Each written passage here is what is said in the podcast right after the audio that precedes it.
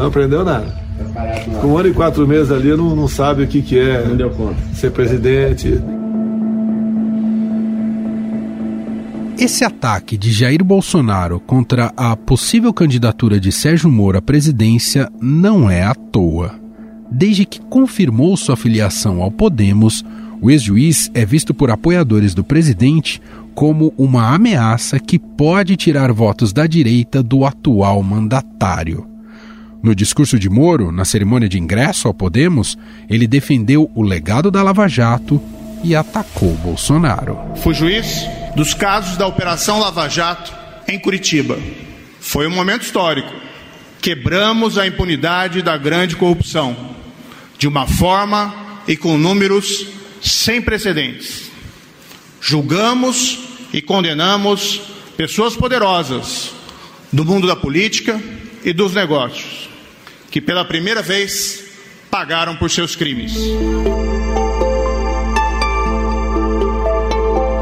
Ainda em sua fala, o ex-ministro disse que sofreu boicote do governo e que não teve apoio para o combate à corrupção. Os avanços no combate à corrupção perderam força. Foram aprovadas medidas que dificultam o trabalho da polícia, de juízes e de procuradores. É mentira dizer que acabou a corrupção, quando na verdade enfraqueceram as ferramentas para combatê-la. É claro que as palavras de Moro geraram um grande debate entre a direita nas redes sociais. Os apoiadores de Bolsonaro chamaram de traíra, com base em vídeos antigos em que o ex-juiz afirma que nunca entraria na política. Mas eu entendo que no momento, e eu não vejo isso também no futuro, não seria apropriado da minha parte postular qualquer espécie de cargo político porque isso poderia, vamos dizer assim, colocar em dúvida a integridade do trabalho que eu fiz até o presente momento. É? Então, acho que não seria apropriado. Eu acho que o Brasil precisa de fortalecimento das instituições. Acho que o Brasil precisa de fortalecimento daquilo que nós chamamos de rule of law, ou de governo de leis.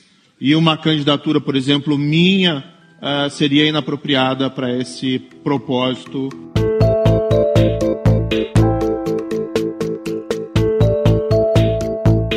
Já na semana passada, quando soube da intenção de Sérgio Moro em concorrer nas eleições de 2022, o presidente ressuscitou a história de que o ex-ministro condicionou as mudanças na Polícia Federal à sua indicação para uma vaga no Supremo Tribunal Federal. Ao ser questionado pelo delegado Leopoldo Soares Lacerda, responsável pelo caso, Bolsonaro confirmou que em meados de 2019 solicitou a Sérgio Moro a troca do comando da Polícia Federal. Disse ainda que nunca teve intenção de obter informações privilegiadas, de interferir no trabalho da Polícia Judiciária ou de obter relatórios da Polícia Federal e que a indicação de Alexandre Ramagem para o comando da PF foi aceita por Moro com a condição de que o ex-ministro tivesse uma indicação futura garantida ao Supremo Tribunal Federal. Mas para roubar votos da direita que seriam de Bolsonaro, Sérgio Moro precisa se aprofundar em temas sensíveis para os conservadores.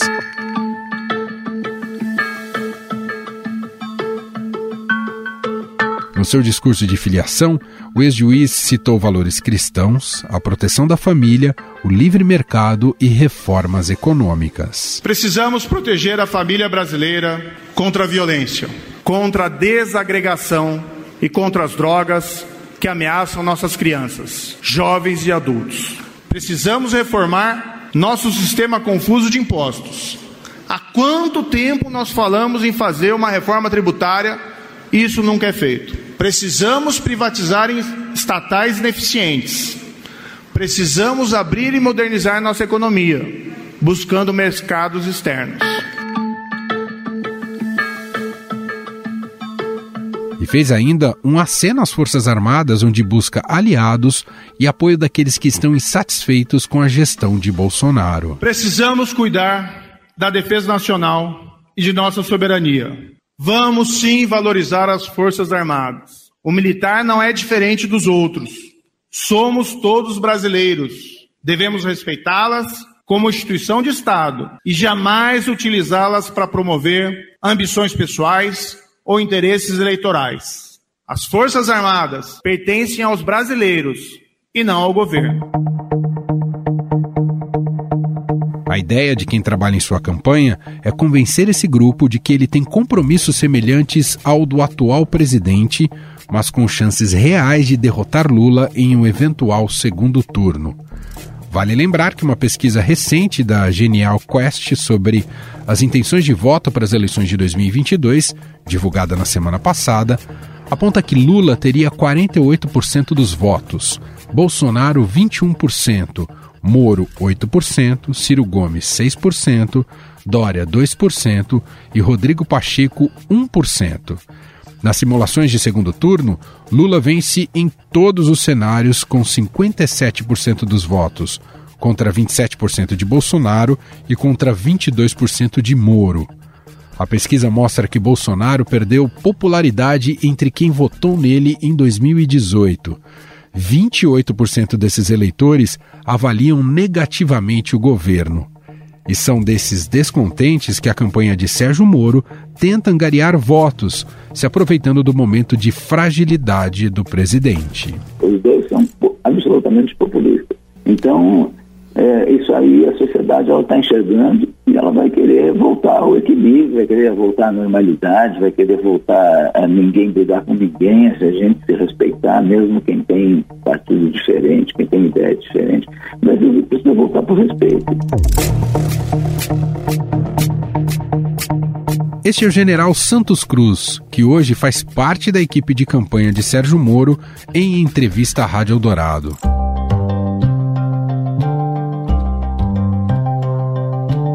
Mas não é apenas Bolsonaro que se sente ameaçado pela entrada de Sérgio Moro no tabuleiro político. Outros candidatos que também buscam votos de eleitores de direita olham com desconfiança a candidatura do ex-juiz, como João Dória e Eduardo Leite, ambos do PSDB, Luiz Henrique Mandetta, do DEM, e Rodrigo Pacheco, do PSD. O grande problema para Sérgio Moro é sua alta taxa de rejeição, mostradas nas pesquisas, em especial esta que citamos da Quest. 61% dos entrevistados disseram que não votariam no ex-juiz, perdendo apenas para Jair Bolsonaro, em quem 67% das pessoas ouvidas manifestaram não votar. Sobre essa disputa por votos da direita nas eleições de 2022, convidamos aqui para uma conversa a cientista política da FGV Graziela Testa e o repórter especial do Estadão, Marcelo de Moraes. Oi, professora, tudo bem? Oi, Manuel, tudo bom? Muito obrigada pelo convite, uma alegria estar aqui. E diretamente de Brasília, o repórter especial do Estadão e também colunista da Rádio Dourado, Marcelo de Moraes. Olá, Marcelo. Salve, Manuel, tudo bem? Prazer conversar com você e com a Graziela. É isso. Bom, vou começar aqui pelo básico e captando uma primeira avaliação sua, professora, em relação a esse potencial de Moro como candidato. Claro que quem está no entorno faz ali né, toda a mise-en-scène, a festa, ou coloca como presidenciável. Mas como é que a senhora enxerga o Moro como esse nome que pode triunfar aí como terceira via? Olha, muita água para rolar ainda, né, Manuel? A gente está no momento pré-eleitoral, bem pré-eleitoral. A gente ainda vai entrar no momento em que vai ter efetivamente os discursos, os debates, onde vai se responder sobre a história pregressa.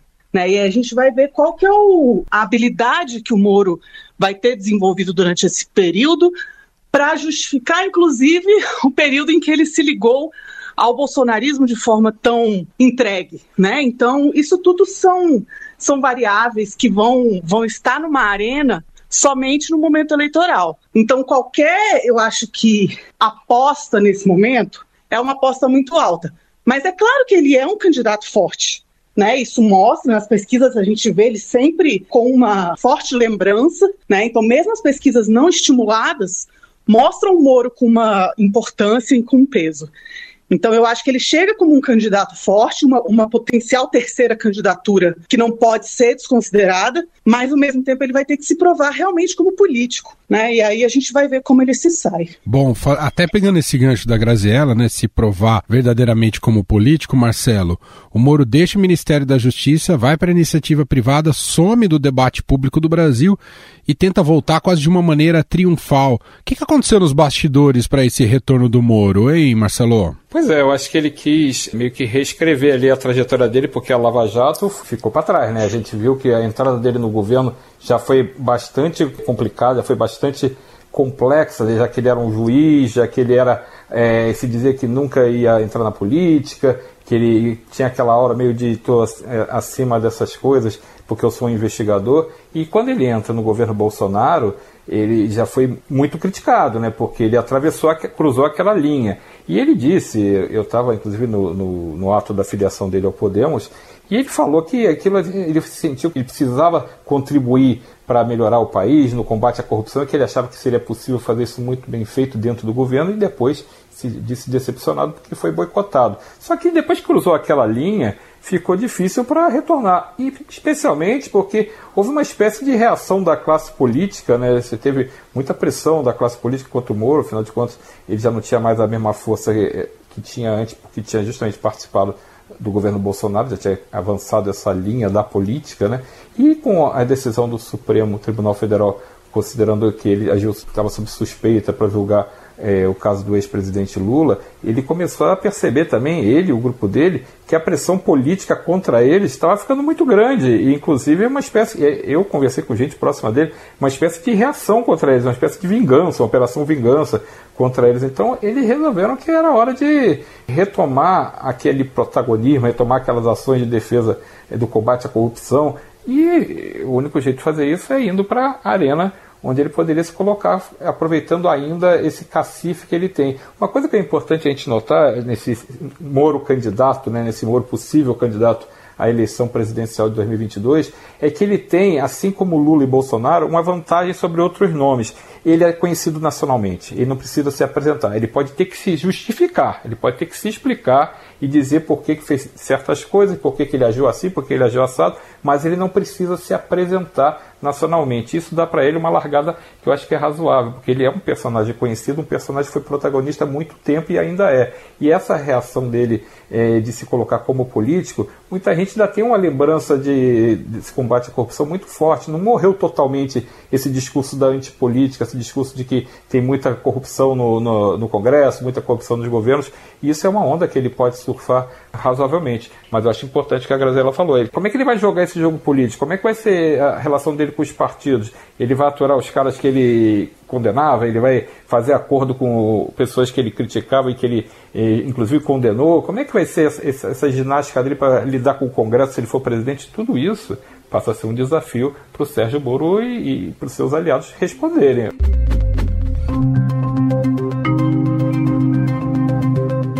Graziella, o presidente Jair Bolsonaro já se mostrou incomodado né, com esse retorno do ex-ministro Sérgio Moro, né, ministro do seu governo e ex-juiz Sérgio Moro, já fez críticas ao Moro e esse incômodo é porque potencialmente é Moro quem mais pode tirar votos do Bolsonaro?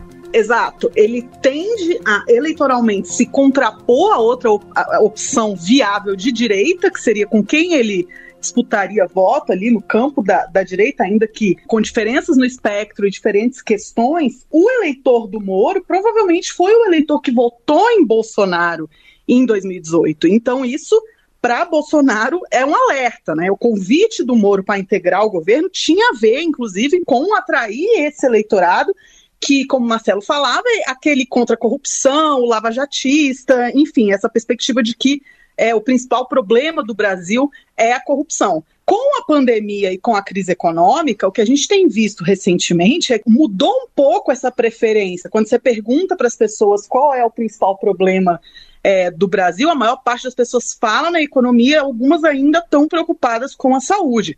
Então, talvez seja uma campanha que tenha um caráter muito diferente da de 2018. Então, hoje, a gente está vendo esse cenário, que a preocupação é com a economia. Ano que vem pode ser outra coisa, muita coisa ainda pode acontecer. Mas hoje a perspectiva do Bolsonaro provavelmente é essa, que a competição dele é o Sérgio Moro, especialmente porque ele está olhando para o primeiro turno. Talvez no segundo turno, é, não estranharia se, é, caso Bolsonaro ou caso Moro vá para um segundo turno, é, um apoia o outro, ou então não, não escolha apoiar ninguém, porque não vejo nenhum dos dois apoiando Lula ou o candidato do PT viável. Então, é, nesse momento, para primeiro turno, você precisa se diferenciar de quem está no teu lado do espectro político. E por isso também que Ciro bate em Lula enfim, né? Mas Ciro, como não se localiza direito no espectro, é, tem optado por, por bater em todo mundo. Mas nesse momento eu acho que é uma opção de estratégia para o primeiro turno. Marcelo, você vê o Moro claramente como um candidato de direita, é isso? Ele vai tentar passar uma ideia de eu sou, colocar aspas aqui, o verdadeiro Bolsonaro? Então, eu acho que ele quer esse eleitor, mas ele quer abrir um pouco mais o leque dele. Tem uma das piadas que a gente tem ouvido muito aqui no Congresso, é que o Moro é o Bolsonaro que sabe usar garfo e faca, né? Então, é, é, é, que é uma pessoa mais refinada no, no, no trato, mas assim, mas na verdade, de novo voltando, a gente tem que se pegar no que ele tem feito, nos movimentos que ele tem feito. O discurso dele foi um discurso de 50 minutos, então é, ele deixou muita coisa ali para a gente aproveitar e, e estudar. É, aproveitando o gancho que a Grazela usou, esse, esse discurso dele ele fala já da pobreza, ele já está saindo da corrupção. Não é só esse tema de corrupção que ele vai se pegar, porque ele sabe que, como a Grazela disse, não é a eleição igual a de 2018. Tem muito do combate à corrupção, tem muito dessa antipolítica, mas mudou um componente. O pós-pandemia trouxe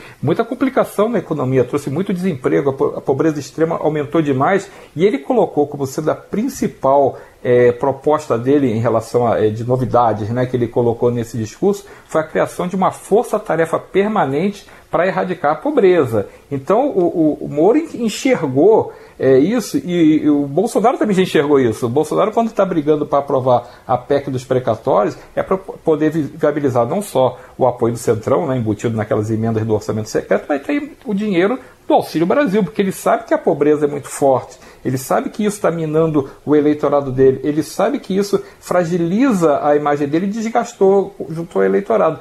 Então o Moro, claro, está correndo no eleitor do Bolsonaro, mas está tentando mostrar, olha, eu estou preocupado com o social. E nisso ele mira o Lula, ele mira o eleitor do Lula. Que esse eleitor do Lula, eh, o Lula está mirando no social, que é a principal arma dele. O Bolsonaro também se elegeu com esse eleitor que já foi do Lula em algum momento, que é o eleitor mais pobre. Então tem um, um, o jogo é diferente. A gente tem um jogo diferente em 2022 porque a economia não vai melhorar tão rápido. Ela pode até ter algum sinal de alguma melhora, mas não é o que está previsto. O horizonte que a gente tem é a inflação alta, a gente tem uma dificuldade de geração de emprego, a gente tem a pobreza extrema ainda muito elevada. Então, esse é o horizonte que provavelmente está se desenhando na corrida que a gente falou, nessa maratona, está ali na frente. Tem um, os candidatos vão ter que entender que o eleitor está com muita dificuldade para pagar suas contas, está com muita dificuldade para conseguir é, comer e está com muita dificuldade para arrumar um emprego ou para manter o emprego que tem. A gente viu, outro dia o Estadão fez a, a, manchete mostrando que o bico passou a ser uma das grandes alternativas para a pessoa sobreviver no emprego. Então está é, tá tudo muito precário. Moro parece que entendeu isso. Agora, vai conseguir executar? Vai ter um discurso convincente? Essa é a, é a pergunta de um milhão de dólares, né? Essa direita, Graziella, ela só é direita porque tem o antipetismo ou ela tem uma agenda clara? O Moro mostrou muito pouco até aqui, né? Exatamente. É, eu digo que ele é de direita, sobretudo porque ele é um ex-apoiador de Bolsonaro, que é de extrema direita, né? Isso a gente não, é, não pode perder de vista. Foi um apoiador eleitoral e foi um apoiador de governo de Jair Bolsonaro. E, e, soma a essa pauta anticorrupção uma pauta que é tradicionalmente de uma direita. E eu não estou falando da extrema-direita, estou falando de uma, de uma perspectiva do, um Estado um pouco menor, de uma relação um pouco dúbia em relação às políticas sociais. Então, em alguma dimensão, elas podem ser desejáveis, em outra dimensão, elas são uma intervenção excessiva do Estado. Essa relação que não é tão bem resolvida ainda nesse ponto do espectro. Então, eu enxergaria desse modo, mas, como você bem colocou, não está muito claro qual é a, a, a, posição política dele, né? Ele viveu sua vida toda como juiz, fazendo muita questão de falar que era antipolítica e anti-ideologia, e tudo isso é, é, muito interessante quando você, eu brinco, quando você é pedra, mas quando você é vidraça, não, né? Então, é, colocar uma opção viável exige tomar posição, né? E por isso também que muito dificilmente, por mais que a gente tenha o tal do centrão que a turma fala sempre, né? Esses políticos que têm pouco compromisso ideológico e muita ligação regional, a gente tem esses políticos tendo muito voto para o legislativo, mas a gente nunca viu um PMDB, um PL, um, um desses partidos que tem esse comportamento mais tradicionalmente eleger um chefe do executivo porque não tomam essa posição que tem sido é, uma constante na eleição para presidente. Né? As pessoas querem uma posição clara e entender o que, que o candidato quer. Vamos ver se o Moro vai encontrar isso, né? se ele vai conseguir ter isso firme a despeito de buscar apoiadores em todas as partes. Né? Então, se ele abrir demais, vai ficar confusa a mensagem. E caso ele consiga, se essa mensagem vai ser crível né? Porque o que a gente tem de histórico dele efetivo é a questão da combate à corrupção, mas a gente não tem ideia do que é o Moro gestor ou do que é o Moro político, né? Construindo governabilidade, buscando apoio, construindo pontes. Agora, Marcelo, não podemos também perder de vista que a Lava Jato promoveu uma uma verdadeira implosão aí de uma classe política mais tradicional. Imagino muita gente em Brasília aí não deve nem querer abrir a porta pro, pro Moro. Como, nesse ambiente que talvez seja um tanto bélico em relação a isso, como construir uma candidatura à presidência? Pois é, mas você sabe que nesse ato da filiação já estava cheio de político lá ciscando em volta, né? O, o, político, ele, ele vai adular sempre quem tem perspectiva de vitória, aquela história que a gente fala, né? Se o cara tá, tá com um cheiro de candidato forte, pessoal se aproxima, esquece o passado, fica amigo. A gente já viu tanta aliança que não fazia o menor sentido. Mas eu, eu acho que tem uma coisa que a Grazela falou que é importante. Moro, como candidato, ele é uma boa promessa de um combate à corrupção. Ele precisa dizer quem é o ministro da economia dele? A gente não conhece ainda. Quem é que vai cuidar da saúde da educação no governo dele? A gente não conhece. Essas coisas vão ter que ir para o papel e a classe política vai cobrar ele. Porque vamos lembrar que mesmo a terceira via, chamada terceira via que quer se formar longe dessa polarização entre de Bolsonaro e Lula, essa terceira via tem 11 nomes. 11 na última conta, pode ser que já tenha até mais né, na hora que a gente acabar de conversar aqui. Então, essa turma vai é, naturalmente apoiar Sérgio Moro, quer apoiar Sérgio Moro, vai ter três, quatro candidatos.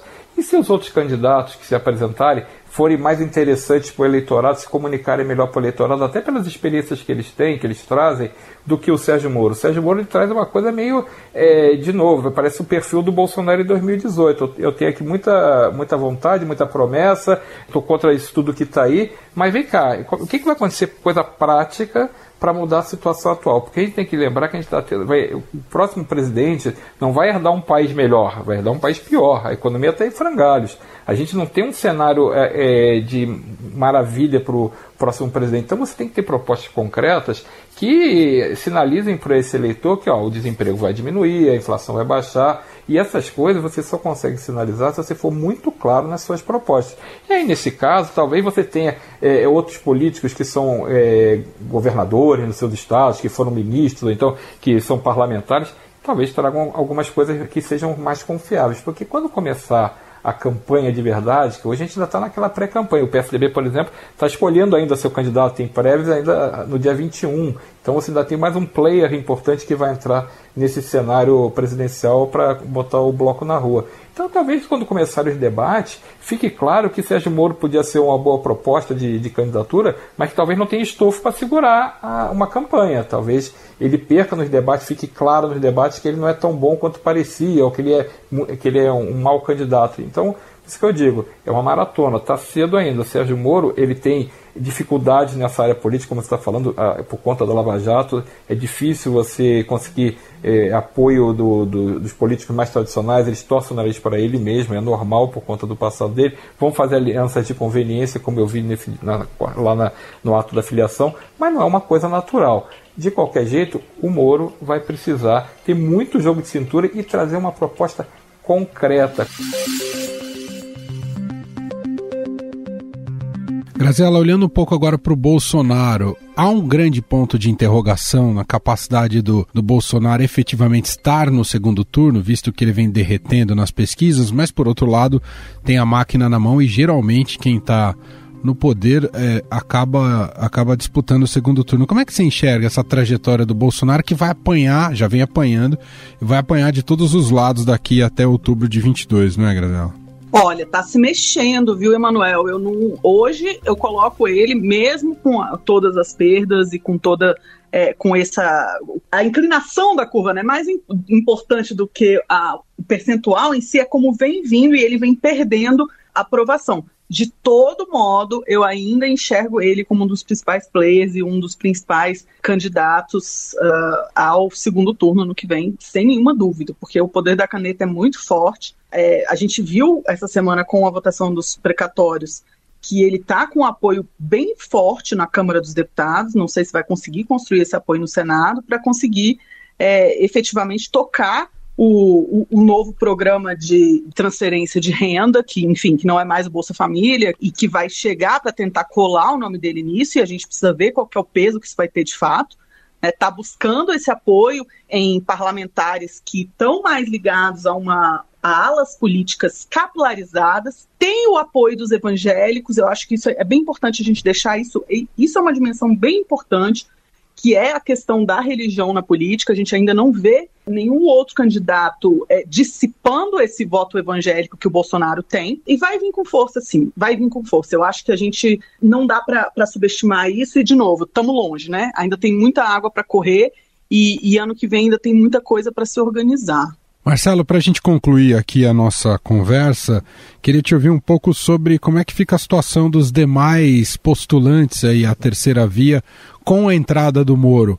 Imagino que fica mais difícil para a viabilidade do Ciro Gomes, não é, Marcelo? É, eu acho que tem alguns candidatos que estão claramente incomodados. Não é só Bolsonaro estar tá incomodado com a presença do Moro ali correndo atrás do possível eleitor que votou em Bolsonaro em 2018, mas os pretensos candidatos a 2022 também ficaram incomodados, porque, como eu falei, o, Moro é um personagem nacional, ele tem uma visibilidade maior e a, a, tendência é que ele tenha um resultado, pelo menos inicialmente, melhor nas pesquisas. Isso meio que vai afunilando ali a disputa pela, por essa vaga de ser o candidato da terceira via. A minha impressão é que o candidato da terceira via serão vários.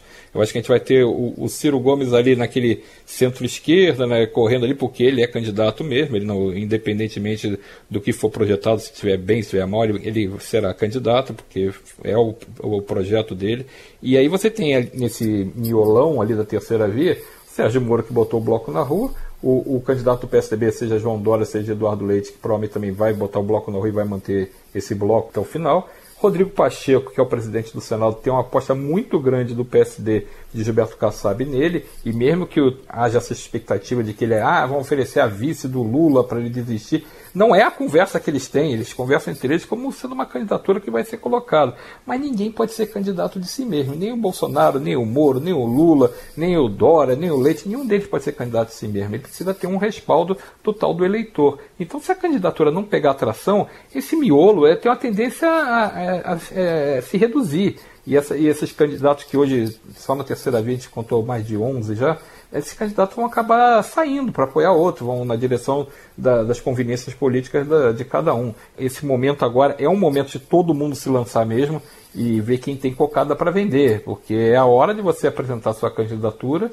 e ver se decola, e ver se começa a convencer o eleitorado. De novo, está cedo, a gente está em novembro, é, as candidaturas estão começando a se desenhar, mas aí, o eleitor não está pensando em eleição. Não adianta a gente achar que, que o, eleitor está escolhendo o candidato dele agora, ele vai escolher o candidato dele lá para agosto, setembro, talvez até em outubro. Então tem, tem um tempo grande para esses candidatos, para esses nomes, amadurecerem suas plataformas, trazerem suas propostas, entrarem em confronto, começarem a se matar, se xingar, eh, dialogar e fazerem acordos. Então, tem um chão grande para percorrer, mas tem, naturalmente, um nervosismo. Né? O pessoal vai olhando as pesquisas ali, se não aparece um pouquinho a mais na pesquisa, é claro que fica difícil do sujeito manter a pretensão dele a ser candidato à presidência. Então vai ter muito, muito ranger de dentes pela frente, viu, Emanuel? Sem dúvida. E claro, seguiremos acompanhando todos esses movimentos por aqui e contando com análise de especialistas como Graziela Testa, cientista política da FGV, que gentilmente mais uma vez conversou aqui com a gente. Obrigado, viu, professora? Eu que agradeço, Emanuel. Sempre um prazer. E Marcelo de Moraes, repórter e colunista da Rádio Dourado. Obrigado, Marcelo. Obrigado a você, Emanuel. Prazer conversar com você, com a Graziela e com os nossos ouvintes.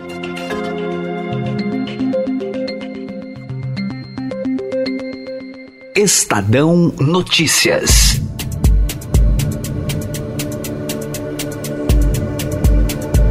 Este foi o Estadão Notícias de hoje, terça-feira, 16 de novembro de 2021. A apresentação foi minha, Emanuel Bonfim. Na produção, edição e roteiro, Gustavo Lopes, Jefferson Perleberg, Ana Paula Niederauer e Isabela Moia. A montagem é de Moacir Biasi. Para conversar com a gente, o nosso e-mail podcast@estadão.com. Um abraço para você e até mais.